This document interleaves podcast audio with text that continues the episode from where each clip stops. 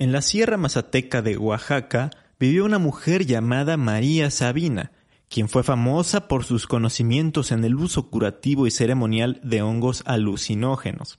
Llegó a ser tan conocida que, según se cuenta, hasta los mismísimos Beatles fueron a visitarla. ¿Quieres conocer la historia completa? Quédate aquí en el episodio número 21 de la segunda temporada de Leyenda Urbana MX.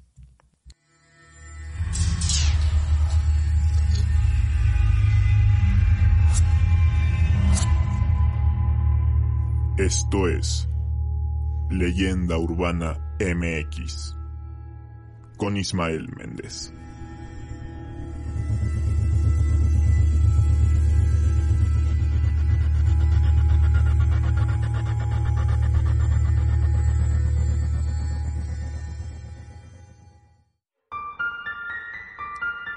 ¿Qué tal? Sean bienvenidos a Leyenda Urbana MX, el podcast en el que semana a semana hacemos un recorrido a través de las leyendas urbanas, históricas y de terror que le han dado la identidad cultural a México.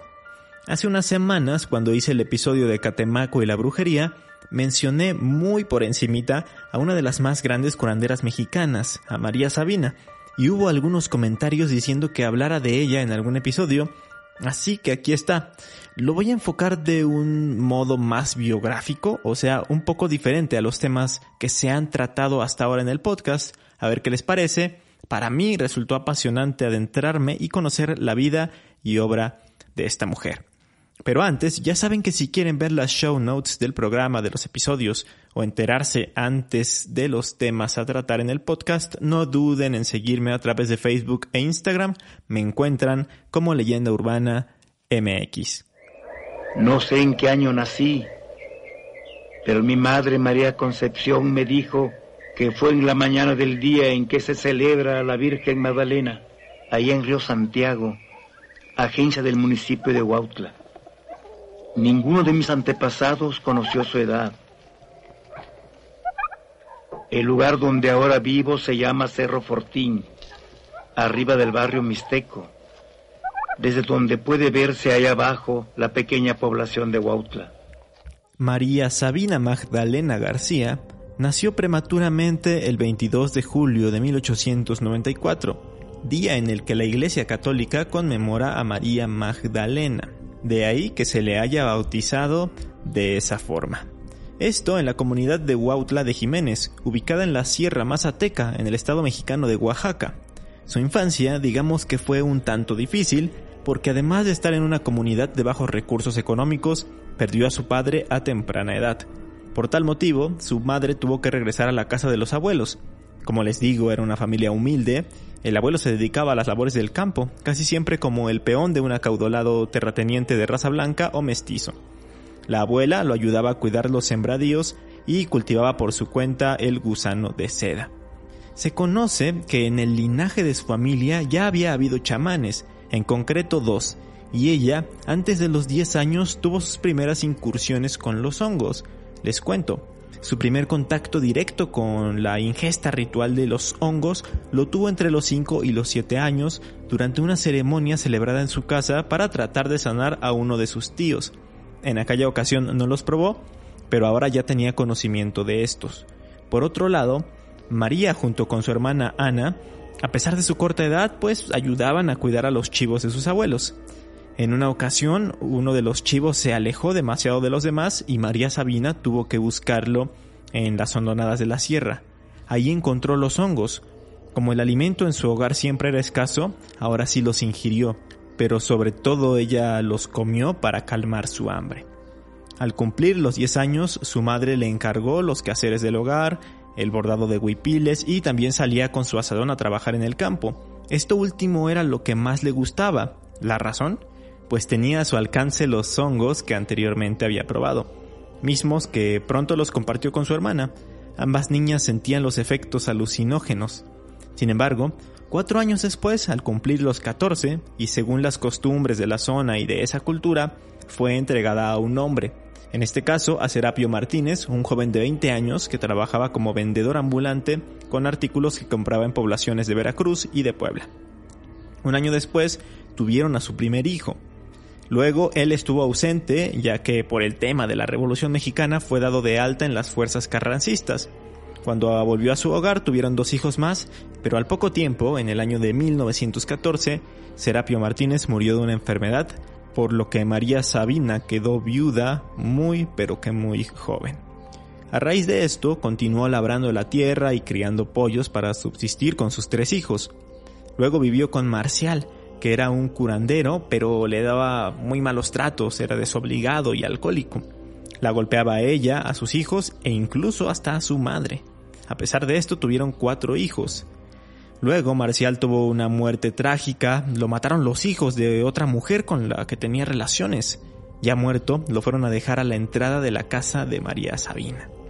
Ella decidió vender sus gallinas y compró una mula que cargaba con mercancía que luego revendía en las poblaciones y rancherías cercanas a Huautla, como lo hacía su primer marido, Serapio. A veces le ayudaban sus hijos que también hacían trueques con pollos y productos del campo, lo que les permitía la subsistencia a la familia. Poco después, su hermana enfermó gravemente. Ante la angustia por esta situación, María Sabina inició su labor o carrera de curandera usando los hongos que crecían en las barrancas que rodean a Huautla mismos hongos que había encontrado cuando era niña. Ella misma lo cuenta en el libro La otra vida de María Sabina, escrito por Juan García Carrera. Mi hermana María Ana se enfermó. Sentía dolores en el vientre que hacían que se doblara y gimiera de dolor. Cada vez yo la veía más grave. Llamé a varios curanderos, pero fue inútil. Ellos no podían curar a mi hermana. Viéndola así tendida, la imaginé muerta. No, eso no debía ser. Ella no debía morir. Yo sabía que los angelitos tenían el poder. Yo los había comido de niña y recordaba que no hacían mal. Yo sabía que nuestra gente los comía para sanar sus enfermedades. Entonces decidí, esa misma noche, yo tomaría los hongos. A ella le di tres pares. Yo comí muchos, para que me dieran poder inmenso. No puedo mentir, habré comido 30 pares. Cuando los angelitos estaban trabajando dentro de mi cuerpo, recé y le pedí a Dios que me ayudara a curar a María Ana. Me acerqué a la enferma. Los angelitos guiaron mis manos para apretarle las caderas. Suavemente le fui dando masaje donde ella decía que le dolía. Yo le hablaba y comencé a cantarle. Sentí que hablaba cada vez con mayor facilidad y sentí que le cantaba bonito. Seguí apretando a mi hermana en su vientre y en sus caderas. Finalmente le sobrevino mucha sangre, agua y sangre como si estuviese pariendo. Nunca me asusté porque sabía que Dios la estaba curando a través de mí. Los angelitos aconsejaban y yo ejecutaba. Atendí a mi hermana hasta que la sangre dejó de salir. Luego dejó de gemir y durmió. Mi madre, que aún no se devolvía a la distancia, se sentó junto a ella para acompañarla. Gracias a esta curación empezó a desempeñarse como curandera. Mínimo realizaba una curación a la semana ayudada de los hongos alucinógenos.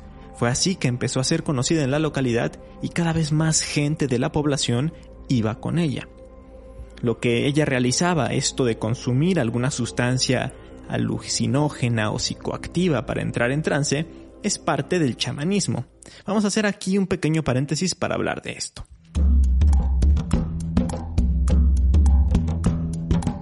El chamanismo consiste en una serie de creencias y prácticas tradicionales que aseguran la capacidad de diagnosticar y de curar el sufrimiento del ser humano.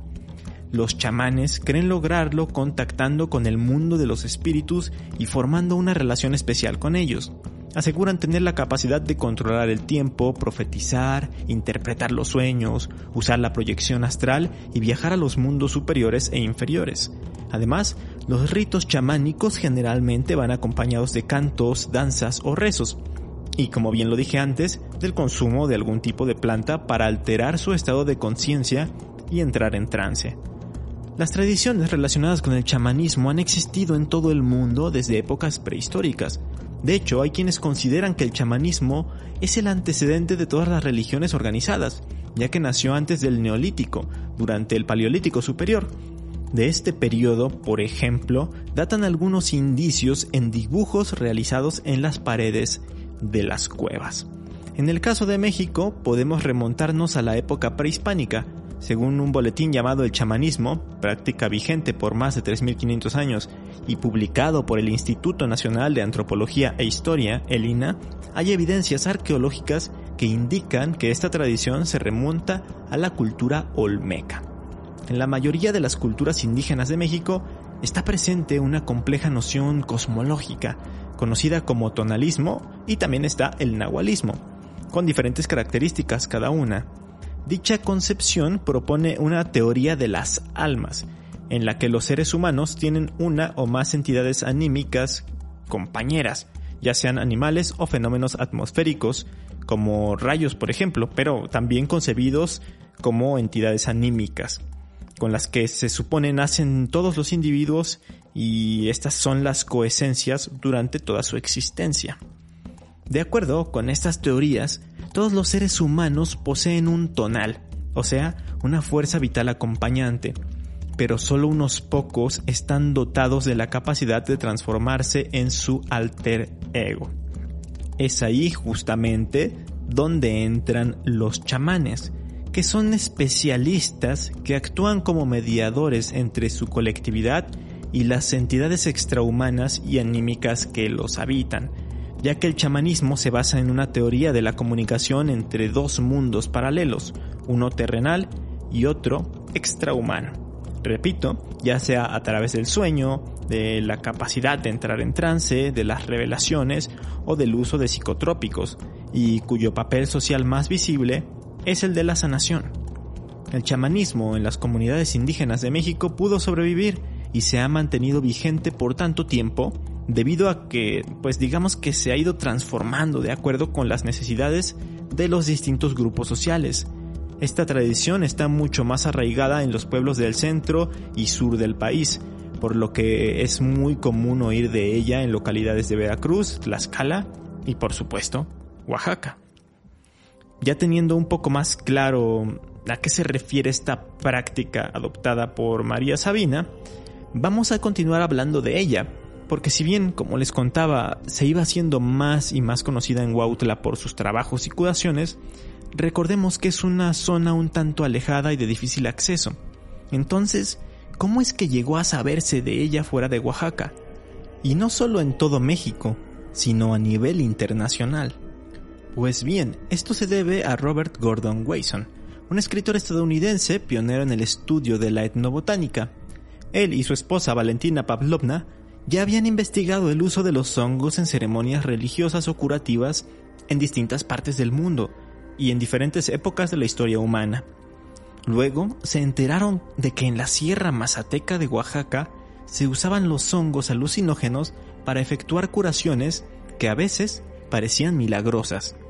Así que en junio de 1953 el matrimonio Wason arribó a Huautla y se presentaron a las autoridades municipales diciendo que llegaban para conocer y profundizar en las prácticas mazatecas con los hongos, siendo su principal interés para ellos conocer a alguien que manejara esas plantas que consideraban sagradas. Se cuenta que en primera instancia María Sabina los rechazó porque consideraba que al dar los hongos a extranjeros se desvirtuaría su pureza, así como la fuerza mística que provocaban en la mente de los nativos y que por lo tanto perderían sus virtudes terapéuticas. Sin embargo, tiempo después Robert Gordon logró su cometido, fue atendido y relata así su encuentro con María Sabina. Mi primer encuentro con María Sabina fue el miércoles 29 de junio de 1955 mi amigo, el fotógrafo Alan Richardson y yo habíamos llegado a Huautla el día anterior y Valentina, con nuestra hija Masha, debían llegar hacia el fin de semana. Era mi tercer viaje a México en busca del hongo sagrado y nuestra segunda visita a Huautla. En la oficina municipal, que más bien parecía un granero, conocimos a Cayetano García Mendoza, en funciones de presidente municipal, él nos enseñó dónde encontrar los hongos y nos mandó, con su hermano Emilio como intérprete, a una casita que estaba un poco más arriba, donde según dijo encontraríamos una curandera de primera categoría, que se llamaba María Sabina y a quien todos llamaban la señora. Era una cincuentona de modales solemnes, con una sonrisa llena de dignidad. Era de corta estatura, como todos los de su raza, y vestía el huipil mazateca. La señora se encontraba en plenitud de sus facultades.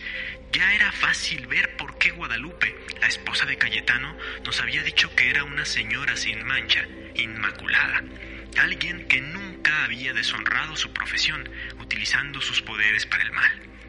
Ella sola, dijo Guadalupe, había salvado a los hijos de esta última de todas las enfermedades que tan grave mortandad causan entre los niños del país mazateca.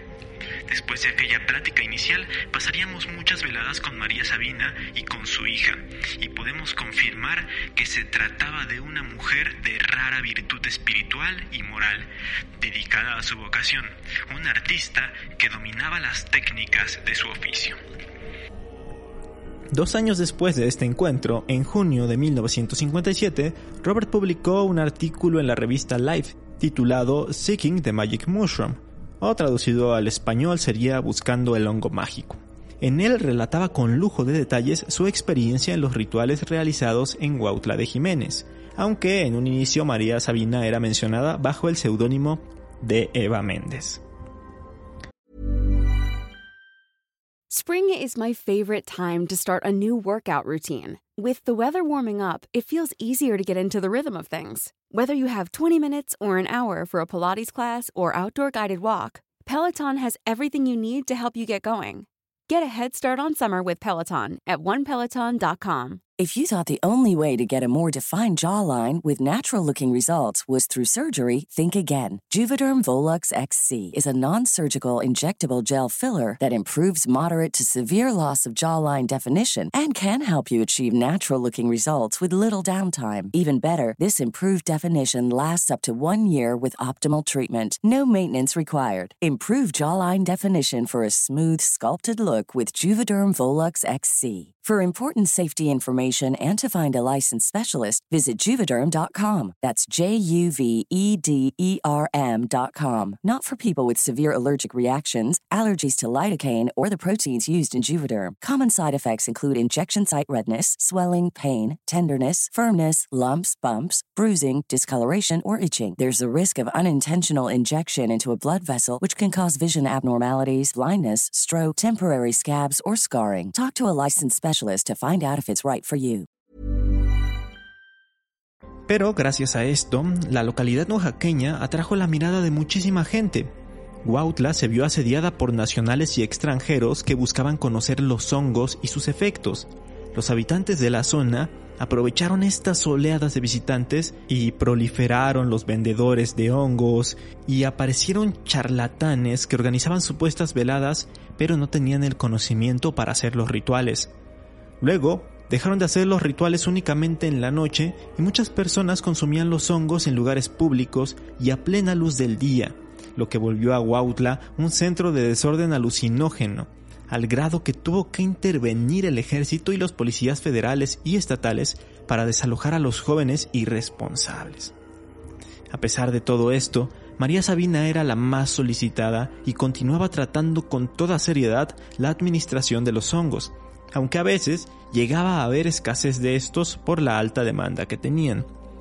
Y es que llegó a ser tan conocida que personajes famosos fueron a visitarla, por ejemplo el Beatle John Lennon, aunque esto es más que nada una leyenda urbana.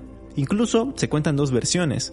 En una, se dice que fue a Woutla en el verano de 1969 con su compañero de banda George Harrison.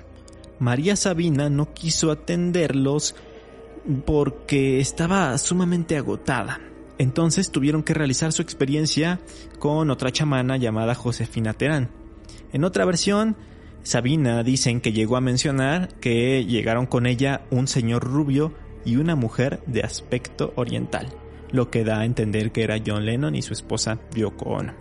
Lo curioso es que en ambas versiones, supuestamente Lennon vivió un mal trance en el que pudo ver su muerte y como sabemos, fue asesinado en Nueva York en 1980.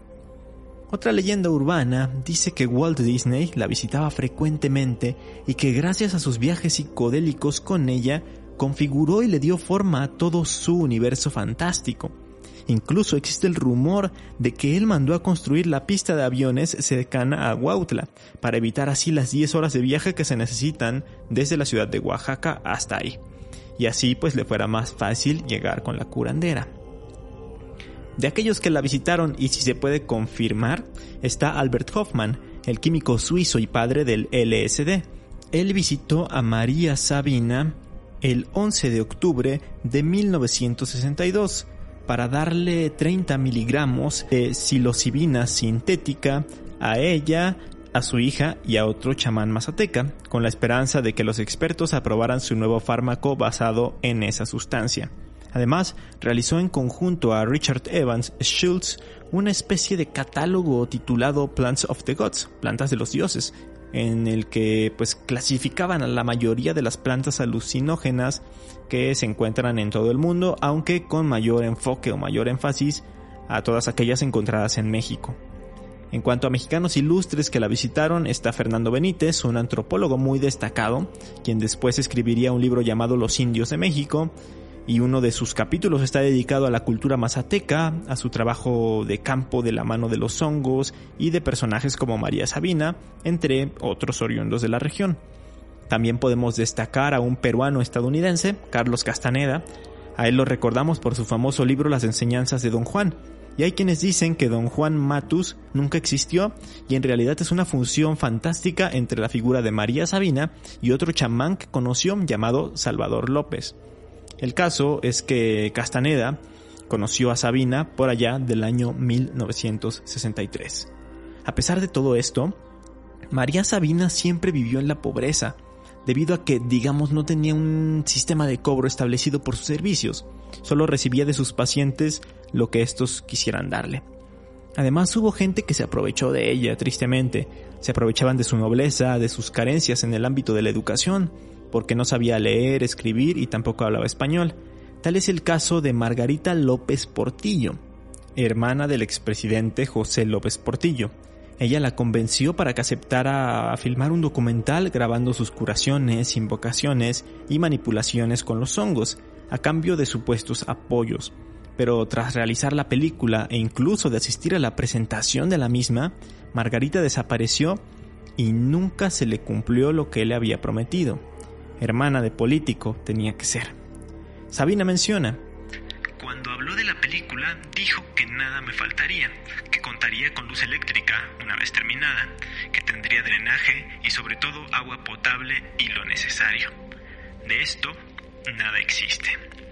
Llegó a tal grado la situación de precariedad que en 1981 apareció en su vida Juan García Carrera, un joven mazateco, estudiante de contaduría y luego de periodismo, quien fue traductor de la chamana durante los últimos años de su vida y quien también se preocupó porque ella tuviera los mínimos recursos para sobrevivir. Intentó conseguirle una mejor vida. Em, trató de entrevistarse con el gobernador de Oaxaca, a quien le solicitó apoyo económico y que se le pagaran las regalías por la película que habían filmado sobre ella y también las regalías que le correspondían por un libro sobre ella que había escrito Álvaro Estrada, o por lo menos que le ayudaran con un poco de maíz, frijol y ropa para ella y para sus familiares. Todos sus esfuerzos dieron algo de fruto, logró conseguirle ciertos apoyos y hasta un pago justamente por el documental. Sin embargo, para ese entonces ya era una mujer de avanzada edad, así que poco tiempo después la salud de María Sabina se resintió notablemente y estuvo hospitalizada en varias ocasiones. En junio de 1985 sufrió fuertes hemorragias, por lo que fue trasladada a un hospital de la ciudad de Oaxaca en donde fue noticia nacional. Los médicos informaron que tenía úlceras y anemia. A pesar de todos los cuidados y atenciones por parte del personal médico, la salud de María Sabina continuaba debilitándose, pues ella no seguía las instrucciones de los médicos principalmente porque no entendía el español. Después de varios días de tratamiento, María Sabina pidió ser dada de alta y trasladada a su población, a su casa, pues estaba segura de que el ambiente de la sierra le ayudaría a recuperar su salud. Estuvo algunos meses recuperándose, hasta pudo celebrar eh, su cumpleaños rodeada de su familia, pero entrado el mes de noviembre recayó, tuvo sangrado de nariz y boca, así que fue llevada nuevamente al hospital en donde le diagnosticaron una bronquitis aguda.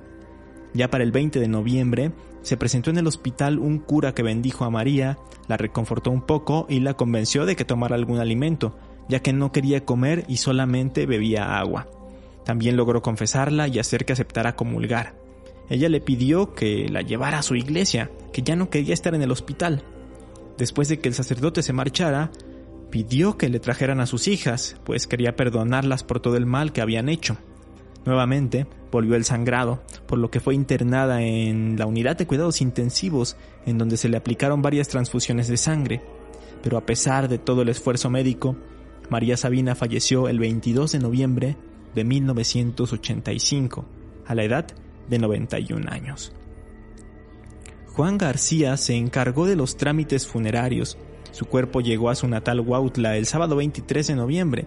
Muchos la esperaban en el centro de la población con ramos de flores blancas. También estaban las cámaras de televisión y periodistas locales y nacionales. Después de rezar por el eterno descanso de la chamana, fue sepultada un día después, el domingo 24 de noviembre. Su legado sigue vivo hasta el día de hoy y es considerada una de las personas más importantes relacionadas con todo el tema espiritual y místico en México, además de ser un referente en el uso de los hongos para la conexión astral y la curación. De igual forma, en años más recientes se le ha considerado como una gran poeta oral, esto debido a los cantos chamánicos que hacía cuando trabajaba y estaba en trance. Homero Aridigis, quien es un poeta, novelista y diplomático mexicano, la llamó la más grande poeta visionaria de América Latina en el siglo XX, que me parece un tanto arriesgado teniendo a Violeta Parra u otras mujeres en el mismo contexto, pero bueno. Adolfo Castañón, en un artículo para Letras Libres, dice que las letras de María Sabina son un alto ejemplo de esa poesía ignorada y olvidada. De hecho, se le editó un libro llamado Soy la mujer remolino, en donde se recopilan sus poemas y letanías, que estas últimas vendrían siendo como sus oraciones o rezos chamánicos. Para muestra, uno de sus cantos más conocidos dice así. Soy mujer que mira hacia adentro. Soy mujer luz de día. Soy mujer luna. Soy mujer estrella de la mañana. Soy mujer estrella Dios. Soy la mujer reloj. Soy la mujer constelación. Soy la mujer constelación bastón. Porque podemos subir al cielo. Porque soy la mujer pura soy la mujer del bien, porque puedo entrar y salir del reino de la muerte. Aunque también, lamentablemente, se ha lucrado con su imagen, no solo por el caso del documental y el libro que, que, mencioné que se había hecho, sino también porque aparece su imagen en muchos artículos que se comercializan, como playeras o tazas y otras cosas. O sea que se genera dinero justo con su imagen, siento que ella vivió rodeada de una escasez económica impresionante algo totalmente opuesto a lo que ocurrió con los brujos de Catemaco, quienes sí lograron hacer de sus trabajos un negocio grandísimo. En contraparte, también se le han hecho grandes y respetuosos homenajes, como por ejemplo la grandísima banda de rock mexicano Santa Sabina, que adoptó su nombre por María Sabina, banda que por cierto tuvo entre sus filas a otra gran y talentosa mexicana, Rita Guerrero. En fin, queda también la opinión de ustedes que me están escuchando. ¿Sabían todo esto de María Sabina? ¿Les gustaría tener una experiencia con este tipo de hongos místicos? Háganme saber sus comentarios, por favor. Mientras tanto, vamos con las recomendaciones. En primera, el documental María Sabina, Mujer Espíritu, de Nicolás Echeverría, estrenado en 1979. Un documental en el que se puede ver cómo era el estilo de vida de, Sabina, cómo es su localidad de Huautla, eh, cómo es la sierra de Oaxaca y por supuesto cómo es que hacía sus rituales y curaciones. Pueden verlo en Filming Latino, la renta cuesta solo 29 pesos y a veces la ponen hasta gratuita. Lo malo de esta película es que fue con la que engañaron a María Sabina para poder realizarla. Sabiendo el trasfondo hasta te puedes sentir un tanto mal, pero bueno, igual tiene ciertas cosas interesantes. Em, también quiero recomendarles el número 20 de la revista Indelebles, publicada por la Casa de la Cultura Oaxaqueña. Está dedicada a María Sabina ese, ese número y vienen varios testimonios y relatos de gente cercana y de estudiosos de María Sabina. De ahí saqué mucha información para poder armar este episodio y este, esta crónica, digámoslo así. La pueden leer gratis ya que está en la página oficial del gobierno de Oaxaca. La subieron en PDF para su consulta. Y por último va un libro biográfico que estuve mencionando durante el episodio, se llama La otra vida de María Sabina, de Juan García Carrera, que considero es el más auténtico de los que se han escrito sobre ella, porque Juan fue justo este joven que luchó porque ella pudiera tener una vida más digna y como tuvieron muy buena relación, pues ella pudo expresar muchas cosas a viva voz en, el, en este libro. Y eso fue todo en el episodio de esta semana. Espero que les haya gustado y que conocieran más acerca de esta enigmática mujer mexicana. Si fue así, no duden en recomendarle este podcast a sus amigos y conocidos para que siga creciendo. Eso me va a ayudar muchísimo. Mientras tanto, nos escuchamos la próxima semana en un nuevo episodio de Leyenda Urbana MX. Hasta entonces.